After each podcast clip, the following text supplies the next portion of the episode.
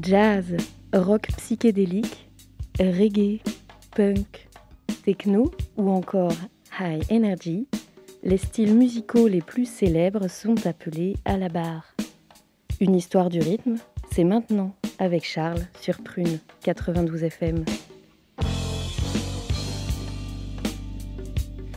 Bonsoir à toutes et tous. Euh, bienvenue dans une histoire du rythme, toujours en compagnie de Nelson à la Réal et moi-même euh, au micro pour entamer en fait notre avant-dernier épisode de la saison et peut-être de la vie parce que une histoire du rythme risque de ne pas continuer les prochaines et donc euh, profitez bien de ces derniers instants avec nous. On aura effectivement un dernier épisode en juillet, ne vous en faites pas. Pour attaquer justement l'été et se mettre bien dans l'ambiance, j'ai choisi de vous emmener tout au sud, dans une région au bord de la mer Méditerranée, l'Anatolie. En fait, c'est le nom que l'on donne à la partie ouest de la Turquie actuelle. Et pour encore mieux coller à ce mois de juin, j'ai aussi envie de vous parler de mariage. Et en musique, évidemment. Beaucoup de mariages musicaux sont déjà connus, souvent entre genres en fait diamétralement opposés, ayant apparu dans des époques bien différentes. Je peux parler par exemple de l'afrobeat, qui est un mélange de musique traditionnelle nigérienne avec du funk et du jazz. Ou encore peut-être de la dub, qui mélange cette fois-ci reggae et musique électronique. En soi, donc des styles qui vous parlent.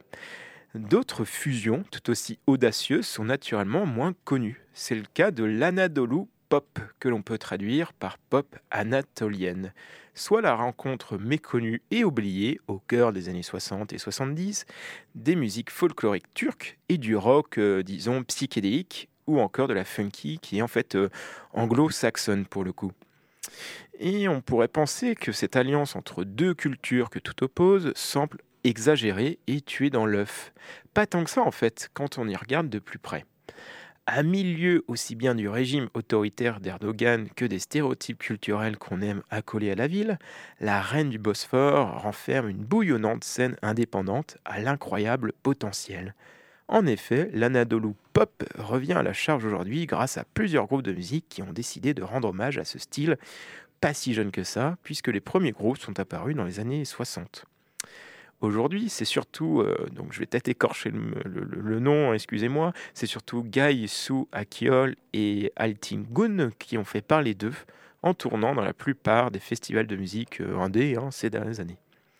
On peut citer aussi euh, In Hoodies, groupe porté par le musicien turc Murat Kiliksier, qui est passé d'ailleurs par Nantes. Et d'ailleurs, quand on lui demande pourquoi l'Anadolu Pop revient sur les devants de la scène, il répond, donc je cite euh, Murat je comprends l'intérêt que peut susciter le revival du rock anatolien et je trouve ça très bien. Mais en tant que local, qui est extérieur à ce genre de musical, cela ressemble toujours un peu à de la danse du ventre ou à de la musique de mariage fusionnée avec des sons modernes. Personnellement, mes influences sont autre part. J'ai grandi en écoutant de la musique principalement anglaise et américaine, en lisant des livres, des magazines et en regardant des films et des séries de ces pays. J'ai l'impression d'appartenir à une culture particulière, quoi qu'elle soit en fait d'ici ou d'ailleurs, je suis un peu un traître culturel.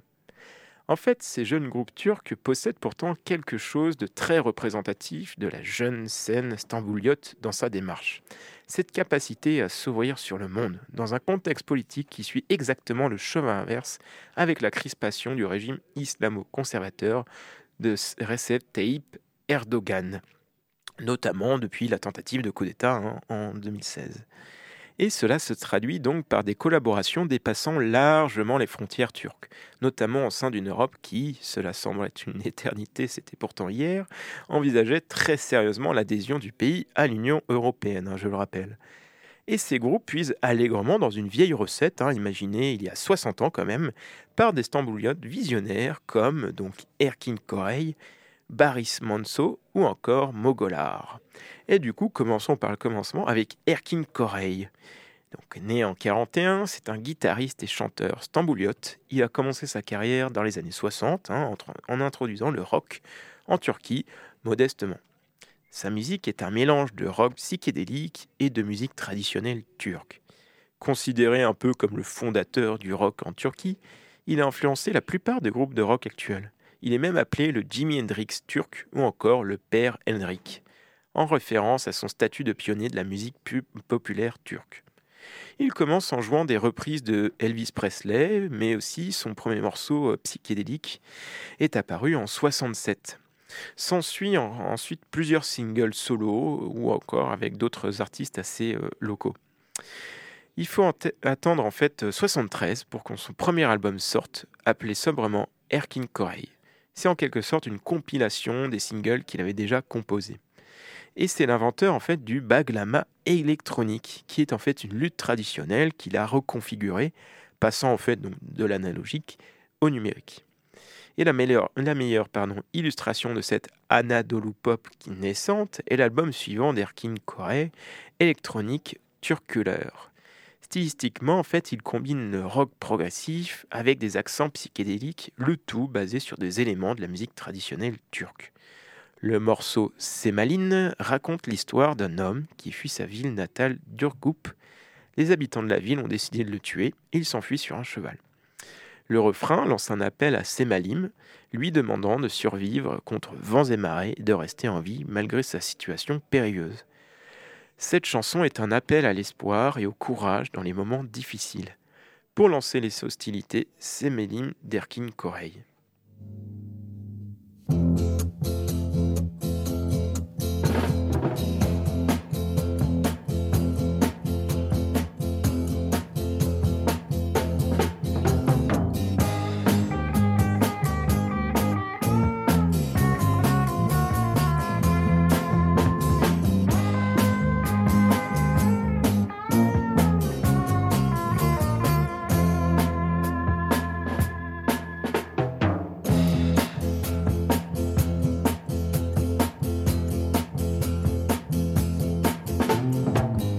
Sen olasın ürgü Dumanım tütmez.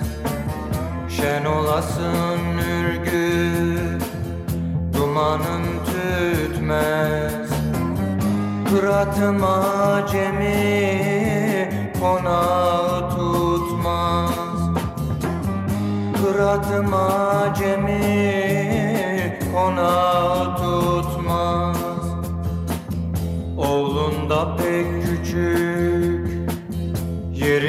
Senhor.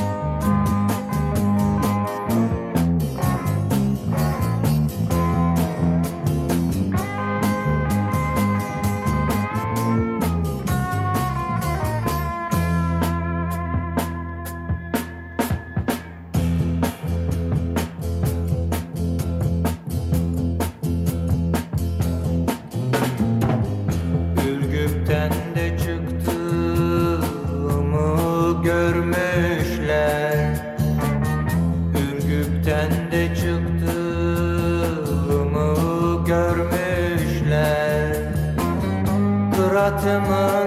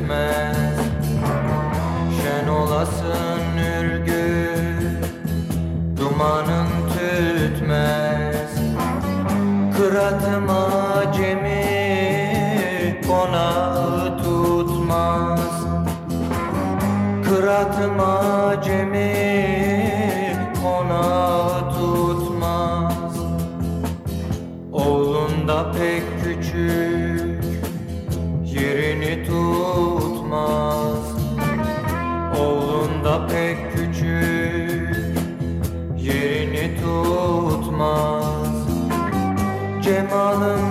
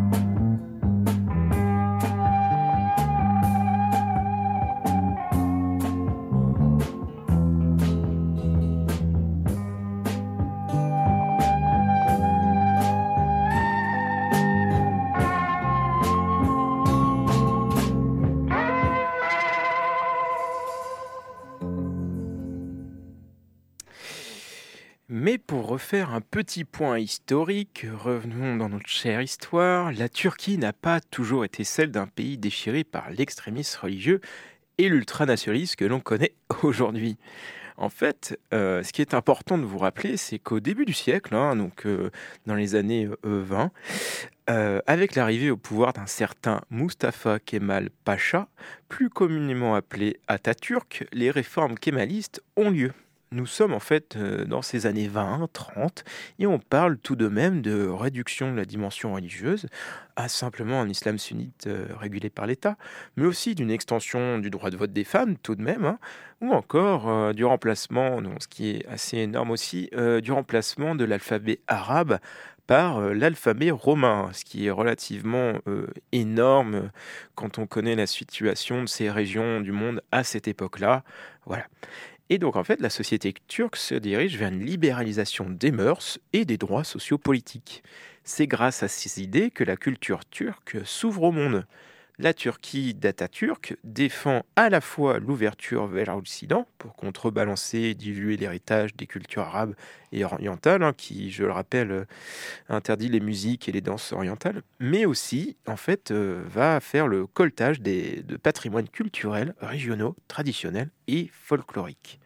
On retrouve particulièrement cela dans le domaine musical, avec par exemple la création de sections de conservatoires. Donc euh, nous, euh, disons en France, on connaît bien, mais à cette époque, dans les années 20, en Turquie, c'est- une nouveauté, hein, où les musiques euh, populaires traditionnelles et folkloriques sont traitées dans les formes polyphoniques occidentales hein, et enseignées au même titre que les musiques savantes turques et occidentales. Donc cette, cette politique culturelle forte et structurante porte ses fruits dans les décennies suivantes, malgré l'islamisation progressive du pays. Pour résumer, la culture turque euh, s'ouvre au monde sans pour autant renier ses racines. C'est aussi en fait profond que complexe. Pays particulièrement marqué par la dualité identitaire cultivée depuis la proclamation de la République en 1923, euh, qui a une en fait qui réfléchit comme un- une porte d'entrée vers l'Orient, mais reste très ouvert à l'Occident. C'est en quelque sorte via cette direction que l'anadolu pop prend tout son sens. hein. Les artistes vont mélanger les genres musicaux et leurs origines en hommage à cette double identité. Un peu comme les genres musicaux que j'ai cités au début de l'émission, donc l'afrobeat ou la dub. Et l'une des meilleures illustrations n'est autre que l'œuvre musicale de Baris Manso, explorant une multitude de styles de musique venus d'Occident. Et on peut le dire qu'il est d'une curiosité débordante. En 58, il intègre en fait un groupe de twist reprenant des morceaux d'Elvis Presley, encore une fois. Et en 1960, il se met au rock and roll et compose sa première chanson. En 63, donc trois ans après, il quitte la Turquie pour la Belgique en continuant ses études aux Beaux-Arts de Liège. Et il signe rapidement un contrat avec notre cher Henri Salvador, et il va même chanter en français et se faire passer pour un Français qui vend ses disques euh, en Turquie. Donc vous l'avez vu, en quelques années, malgré sa jeune carrière, il va faire euh, beaucoup de choses, il va beaucoup voyager, il va s'intéresser à tous les styles. Et en fait, euh, ces voyages sont vraiment teintés de collaboration et de découvertes artistiques. Et c'est en 1970, donc je vais un petit peu plus vite dans la chronologie, que Baris Manso euh, publie un 45 tours qui figurera parmi les grands classiques de la musique turque. Ce disque, donc euh, Daglar Daglar, s'écoulera à plus de 700 000 exemplaires en à peine 5 mois. Ce succès, en fait, lui permettra de monter au rang de vedette hein, de la chanson turque, euh, à l'instar de Derkin Korey, qu'on a entendu, et Sem Kar- Karaka. Donc c'est durant ces années 70 qu'il prend la tangente du rock psychédélique, évidemment. hein. Le chemin l'amène tout droit vers l'un de ses morceaux les plus emblématiques, Donance. Il est souvent considéré comme l'un des plus grands chefs-d'œuvre de Manso et s'inscrit comme étant la meilleure chanson d'inspiration rock psychédélique turque. L'album devient une source d'inspiration pour de nombreux artistes turcs. Et les paroles montrent son attachement à la découverte musicale hein, et au mélange des genres, avec comme euh, base la musique traditionnelle turque. Donc en fait là on est en plein dedans, on est vraiment en plein dans l'anadolu pop, euh, la découverte, le mélange, et sans pour autant renier euh, ses racines. hein. donc tout, a du sens. Et donc c'est un morceau très symbolique qui révèle bien la politique menée par Atatürk hein, quelques décennies auparavant, comme je l'ai expliqué, avec l'idée d'une Turquie ouverte au monde. Bref, assez parlé, pour vous tout de suite, Donens de Baris Manso.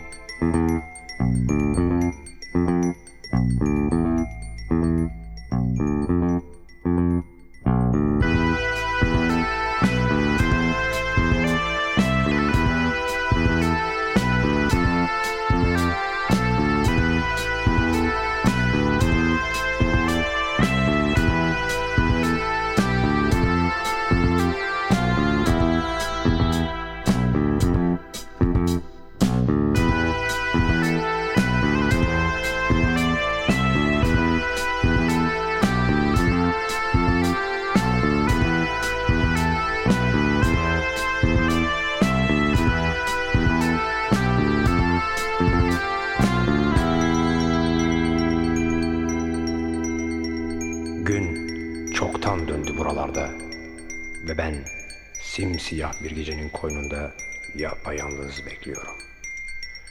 Duyuyorum, görüyorum. Bir gün gelecek dönence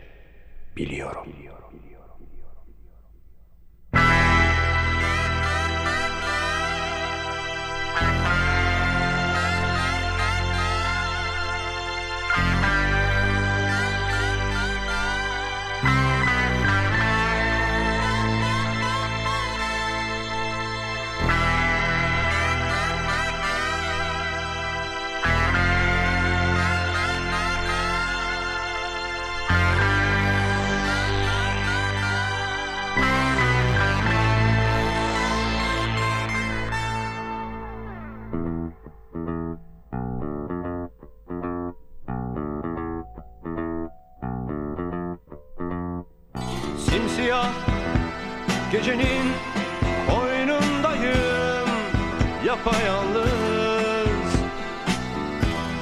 Uzaklarda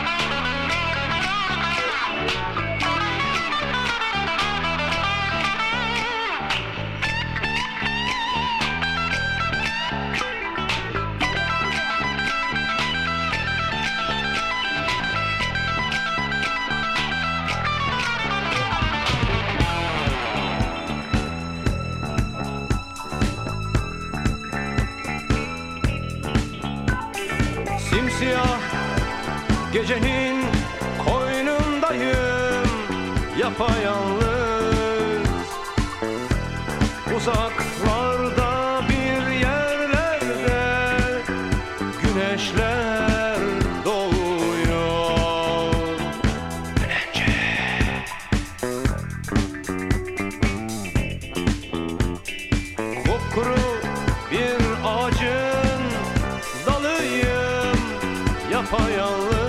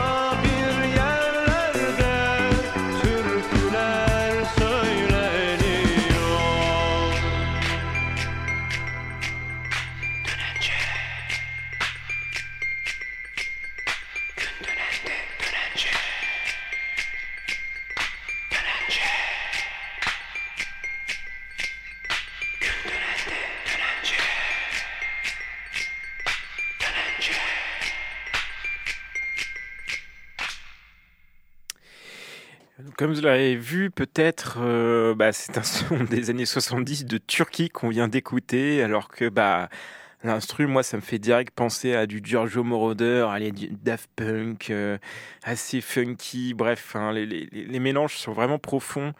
Et euh, bah, pour l'époque, hyper euh, euh, moderne, je pourrais même dire, et hyper avancé.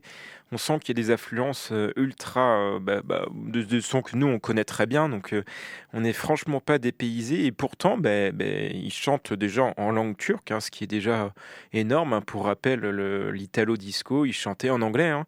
donc c'est franchement énorme. Et, et pour les petits connaisseurs, petite anecdote toujours sur Baris Manso.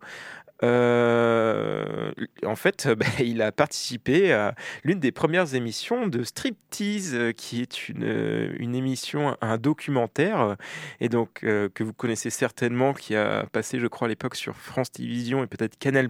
Bref, ça a beaucoup changé, mais qui est une vieille émission, et donc bah, là, c'était consacré sur sa double vie, donc turque et belge, et donc c'est quand même un épisode qui date de 85, euh, voilà. Euh, je vous laisserai euh, euh, euh, le regarder. Je mettrai le lien euh, dans, dans la description de, de- l'émission. Et donc pour continuer euh, sur cette idée de mélange de culture et d'ouverture, je vais parler en fait ben, de la fin de ce mélange de culture. En fait, euh, pour continuer sur l'histoire de la Turquie et finalement l'histoire de l'Anadolu Pop, euh, l'après-guerre, donc euh, à partir des années 50, hein, quand je dis l'après-guerre, c'est l'après-seconde guerre mondiale, euh, cette Turquie que, dont je vous ai parlé, cette Turquie ouverte, ne sera beaucoup moins, voire plus du tout. En fait, elle se transforme. Euh, ça va se faire évidemment sur une certaine longueur, sur deux décennies quand même, et on constate peu à peu un lent abandon en fait des principes du Kemal, hein, qui est initié donc par Atatürk, dont je vous parlais précédemment. Et il y a un, retour graduel, évidemment, hein, de manière euh, légale, hein, des forces religieuses qui vont peu à peu en fait réinvestir euh, l'espace public. Et euh, l'État, en même temps, va avoir un point de moins en moins important euh, dans la société avec, euh, bah, évidemment, années 80 euh, oblige, années 70-80 oblige, la libéralisation économique hein, de, la Turquie. Et donc, en fait, ces forces religieuses vont prendre un peu toutes les parties de la société, que ce soit la politique, on le pense assez facilement, mais aussi bah, la culture.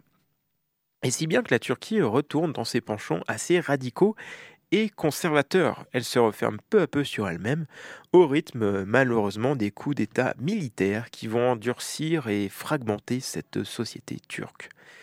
Les artistes turcs sont alors en fait en première ligne, hein, évidemment, comme d'habitude, c'est toujours la même chose, face au retour de ces intégristes religieux. Évidemment, une artiste du courant de l'Anadolu Pop hein, illustre bien cette fronde artistique. Et je parle cette fois-ci d'une certaine Selda Bak- Bakkan. Cette chanteuse turque est érigée au rang de légende hein, du pays quand même. Et elle est aussi bien connue pour son œuvre musicale, mais aussi pour son activisme politique très fort et très prenant. En fait, euh, il faut dire déjà qu'elle se lance très très jeune dans une carrière musicale, euh, dès 71, alors même qu'elle est encore euh, à la fac. hein. Elle est d'ailleurs dans sa dernière année. Et ses premiers morceaux, donc défendant le droit des classes ouvrières du pays, se vendent dans tout le pays. hein. Elle dépasse les 1 million de disques vendus dès les premières années. Et il interprète à ce moment-là une folk assez traditionnelle, avec une voix aussi forte que médio- mélodieuse, je vais y arriver, accompagnée seulement d'une guitare acoustique et d'un baglama. On retrouve encore ce fameux baglama, donc instrument traditionnel turc. Les années suivantes représentent un enchaînement de succès pour la chanteuse turque, faisant en fait le tour du pays, voire même de l'Europe. Elle devient une sorte d'ambassadrice de la musique turque et continue de soutenir en fait bah, les classes euh, populaires et de cette fois-ci critiquer vraiment la société dans vraiment chacun de ses disques. hein. C'est quelque chose qui se retrouve dans toutes ses, ses paroles. Et c'en est devenu en fait une marque de fabrique. Elle est vraiment connue pour ça. Et donc, comme Baris Manso, elle expérimente ce fameux rock psychédélique qui arrive à la fin de ces années 60, début 70, en chantant sur des instruments électroniques. hein. Elle fait vraiment ce changement-là, notamment évidemment des synthétiseurs et des guitares électriques. Euh, Je vous renverrai évidemment sur euh, un épisode sur le rock psychédélique qu'on a consacré à une histoire du rythme. Je pourrais vous mettre, et encore une fois, le lien dans la description de l'émission. Et évidemment, elle mélange ces nouveaux instruments, donc euh, euh, synthétiseur, guitare électronique, avec la musique traditionnelle turque, respectant évidemment la base de l'Anadolu Pop. Et ce qui lui est donné autant de succès durant une décennie va lui faire perdre en fait sa liberté malheureusement durant la décennie suivante. Donc après le coup d'État militaire de 1980, ses paroles réactionnaires ne plaisent pas à la junte militaire, qui en fait vont l'emprisonner à trois reprises hein, durant plusieurs années durant et va même voir son passeport malheureusement confisqué jusqu'en 1987. Donc plus de liberté et en fait dès qu'il retrouve son passeport c'est simple, euh, direct tournée européenne et ce qui lui conférera en fait euh, un statut vraiment d'intouchable hein, auprès des autorités turques tellement euh, c'est une artiste prestigieuse, tellement hum, elle est dans la mémoire ben, de la population. Euh, le, le- le- gouvernement ne- n'osera même plus y toucher, et pourtant le gouvernement va se, se renforcer, va devenir de plus en plus conservateur. hein. Mais voilà. Difficile maintenant pour moi de choisir un morceau qui va représenter si bien son œuvre et tout ce que je viens de vous dire, et surtout bah, cette hargne envers les politiques extrémistes de son pays natal. Pourtant, elle a bien collaboré avec euh, d'autres légendes de l'Anadolu Pop. Et donc, vu qu'on aime bien les, mél- les mélanges ce soir, vous l'aurez compris, euh, je vais parler du morceau Ins Ins Birkar Yagar. J'espère que je ne l'ai pas écorché. Sorti, pardon, sorti cette fois-ci en 74 dont les musiciens ne sont autres que Mogolar. Donc en fait, ça c'est un groupe, si ça ne vous dit rien, hein, c'est un groupe de musique qui est pionnier en fait dans la Nadolu Pop, alliant parfaitement la musique populaire traditionnelle et donc cette fameuse pop occidentale. Leur l'univers est cette fois-ci des plus psychédéliques, hein, vraiment un rock très pro- progressif et parfois même euh, nuancé par de la funk et pourquoi pas un petit peu de jazz fusion pour euh, pimenter le tout. Mais surtout, Mogolar, c'est une ouverture essentielle vers le folk anatolien avec l'intro- l'introduction d'instruments plus traditionnels. Et il n'hésite pas à collaborer avec des chanteurs euh, rock et pop comme euh, Baris Manzo dont je vous ai parlé et donc euh, Zelda Bakkan. Pour revenir sur Ins Ins Birkar Yagar, euh, Zelda Bakkan se mue en véritable poète. Ses paroles sont aussi douces que révélatrices du climat social des années 70 en Turquie. Pour ne citer que certains extraits, donc je cite Une fine neige tombe sur les pauvres. Pourquoi le destin ne croit-il pas à la parole des pauvres? Nous avons brûlé, brûlé notre école, notre route, notre vie. Nous avons brûlé, nous sommes morts. Nous sommes morts sans une gorgée d'eau. Ces paroles sont accompagnées par les musiciens de Mogolar avec des instruments traditionnels comme le baglama, évidemment toujours, mais aussi les plus modernes comme une basse et une guitare électrique. Sans plus attendre, écoutons ce charmant featuring entre Selda Baggan et Mogolar, tout droit venu de la Turquie de 74.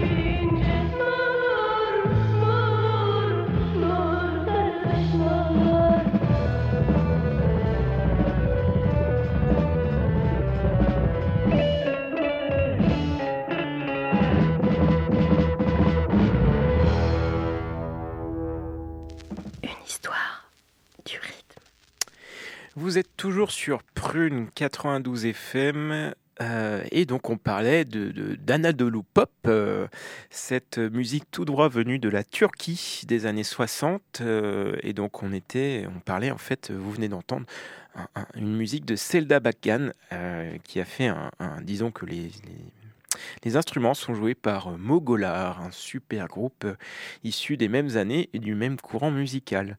Et donc toujours sur Selda Baggan, euh, sa popularité ne s'arrête pas aux amateurs et amatrices d'Anadolu Pop. Elle est arrivée même aux oreilles des célèbres rappeurs Mos Def et Dr. Dre, ainsi que Too Many DJ, qui ont souvent en fait samplé sa musique. Il se trouve que Selda Baggan, comme son confrère Baris Manso, euh, ont été en fait les deux ont été une grande source d'inspiration en fait mondiale. hein. Enfin, les, les- plus grands rappeurs ont quand même repris leurs morceaux. Voilà, je me devais de le dire. Et maintenant, avançons un petit peu dans la chronologie. On s'était arrêté dans les années 70, allez, disons 80. Euh, je me dois maintenant de parler de quelque chose de plus important qui va connoter avec le reste, c'est de la fameuse diaspora turque.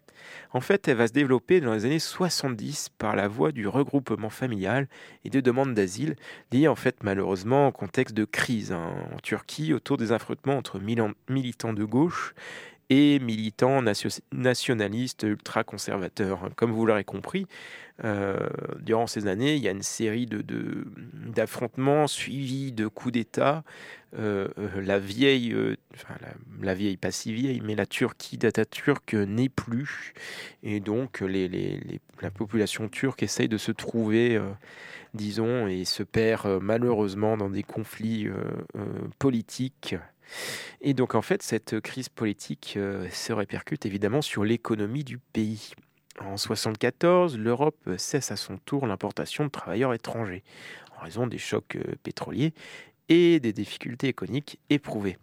Mais à la suite du coup d'État du 12 septembre 1980, la crise en Turquie s'accentue hein, et le- des, nouveaux, des nouveaux immigrants turcs arrivent sur le sol européen. Dans les années 90, au milieu d'une guerre entre le Parti des travailleurs du Kurdistan et l'armée turque, hein, comme quoi ce n'est pas nouveau, au sujet de la création d'un État turc indépendant, des villages kurdes sont vraiment détruits et de nombreux Kurdes décident de se réfugier en France notamment. Bref, vous l'aurez compris, cette diaspora va faire grossir les rangs de finalement l'Anadolu Pop, hein, qui, je le rappelle, est un mélange de musique turque et occidentale. Forcément, les musiciens d'origine turque se trouvant en Europe vont vouloir rendre hommage à cette origine, à ce voyage, mais surtout à ce savant mélange culturel et finalement peut-être à cette Turquie qui manque tellement encore aujourd'hui. D'autant plus que les mélanges de genres sont légion aujourd'hui et largement acceptés par le grand public. Disons que ça, a un très grand succès, hein, vraiment. Et dans cette dynamique, euh, c'est là que je fais l'entrée du fameux groupe Altingunt. Peut-être que ça vous dit quelque chose. euh, ils sont passés à Nantes, euh, ils passent beaucoup en France dans les festivals, et dont les membres sont passionnés en fait par le mouvement psychédélique des années 70. Et donc le nom du groupe signifie âge d'or justement. Hein, ça fait tiquer et donc fait référence à cette Anadolu Pop qui fait mouche ici. Après, donc en fait, ils ont fait un voyage en Turquie en 2015. Donc, euh, fort de deux membres turcophones, le groupe néerlandais fait sensation les années 2018-2019, juste avant le Covid, notamment en France, en faisant la tournée vraiment des festivals et par exemple, rien que ça, des vieilles charrues et des transmusicales de Rennes.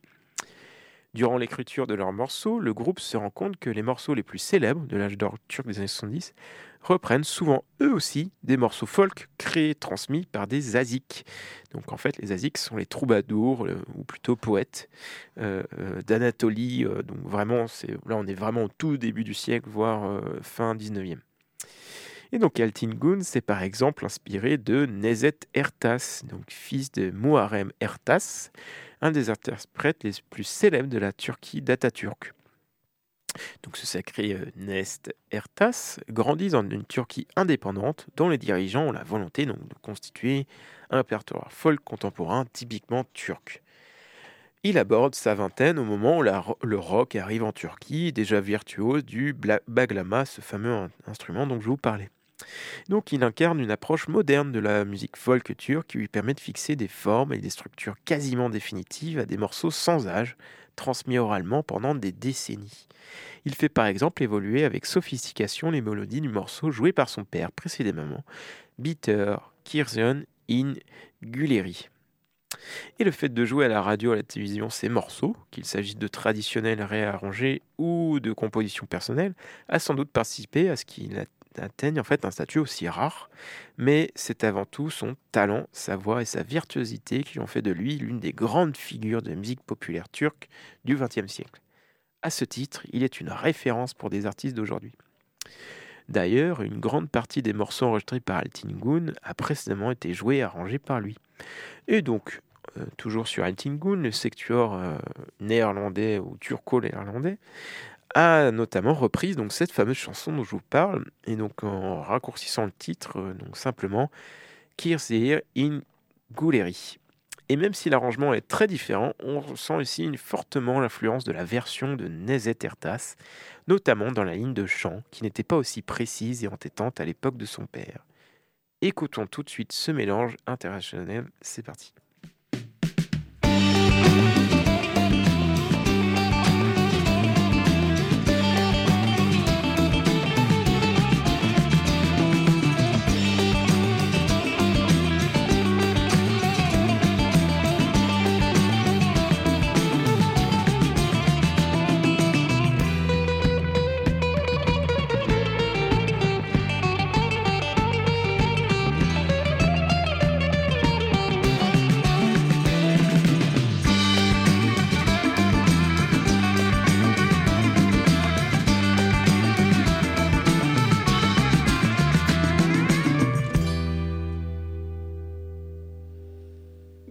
Biter de Kırşehir'in gülleri biter.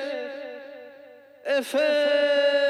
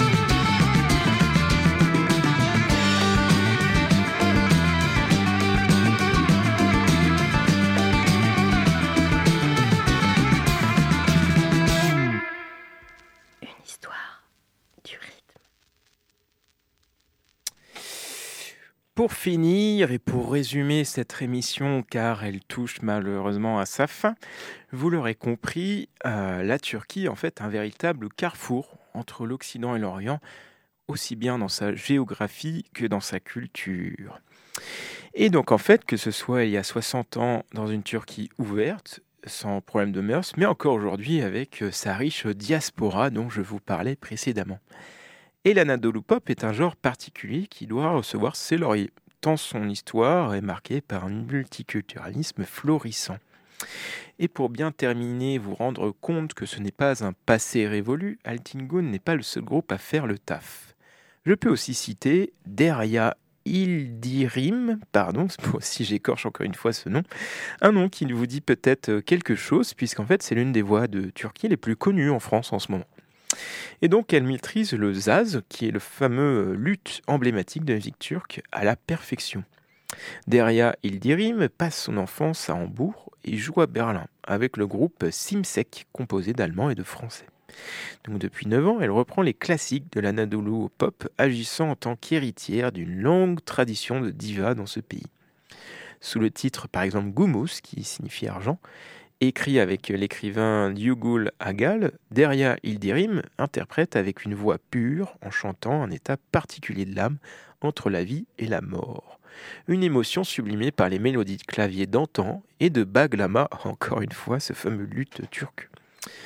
Poursuivant l'œuvre de ses ancêtres, en osant le mélange culturel, elle fait équipe avec Greta Eikost, qui est en fait euh, une fantastique batteuse londonienne. Et dans leur première EP euh, Nem Kaldi, on ressent déjà l'envie de reprendre des vieux succès. La chanson titre, euh, écrite par le légendaire Azik Mouzani, euh, Serif, pardon, qui est une complainte au groupe lancinant et où le zaz justement et les claviers ondulent au gré d'un flot de guitare wah-wah. Le groupe emporte un, franc succès et s'impose dans la scène, dans la nouvelle scène néofolk d'influence turque. Devenu entre-temps un quartet, hein, Derya Ildirim et groupe Simsek est actuellement composé donc euh, de Derya Ildirim au chant, de Greta Ikot et, euh, à la batterie et de Graham Musin au synthé et enfin d'Antonin Voyant à la basse et à la guitare. S'ensuit la sortie d'un premier album, euh, Kar Yagar, confirmant un rattachement certain à la pureté de la musique anatolienne, puis la première partie, sortie pendant l'époque covidienne, d'un double album en fait, du nom de Dost 1, développant de manière déterminante la place de sensation psych-pop anatolienne du groupe. Tout en puisant dans un mélange enivrant de psychédélisme et comme toujours de tradition, on entrevoit une délicieuse envie de modernité avec la fabuleuse et radiophonique reprise de Yadar Yadar, titre phare de musique populaire turque. Le second album, Dost 2, hein, est bien plus influencé par l'Anadolu Pop. Le registre est axé sur le rock psychédélique avec des accents funk très énergiques. Et meilleur exemple reste le morceau Bal. Vous le verrez magnifié par son dynamisme et ses influences tout droit venues du Bosphore. Donc il est temps pour moi de conclure cette émission. Euh, ben, merci encore de m'avoir écouté, de nous avoir écoutés. Euh, pour conclure, vraiment, ben, l'idée c'est que encore aujourd'hui, vous pouvez écouter ce style. Il a vraiment pas perdu de sa superbe et on a vraiment encore des chanteurs qui ben, sont en France ou viennent souvent en France. Les deux derniers dont je vous parlais, euh, Altingun ou euh, ou encore euh, Derya Ildirim euh, sont vraiment, bah, bah, en fait, font des tournées hein, encore actuellement et, montent vraiment. Ils sont tous les deux passés sur Nantes hein, et je pense euh, repasseront. Je vous conseille vraiment d'aller écouter. Je vous laisserai les, références sur le site internet de Prune sur notre émission. Et donc, bah, je remercie toujours et encore euh, Nelson à la réalisation, hein, évidemment, et Amélie euh, à l'écriture qui m'aide. Et euh, voici pour moi le, moment de conclure cette avant-dernière émission qui, je le rappelle, la prochaine émission sera la dernière, donc début juillet, toujours le premier mardi du mois, pour une histoire du rime. Donc je vais vous laisser sur notre chère Daria Ildirim avec son son qui se surnomme Bal. Voilà, bonne soirée. Thank you.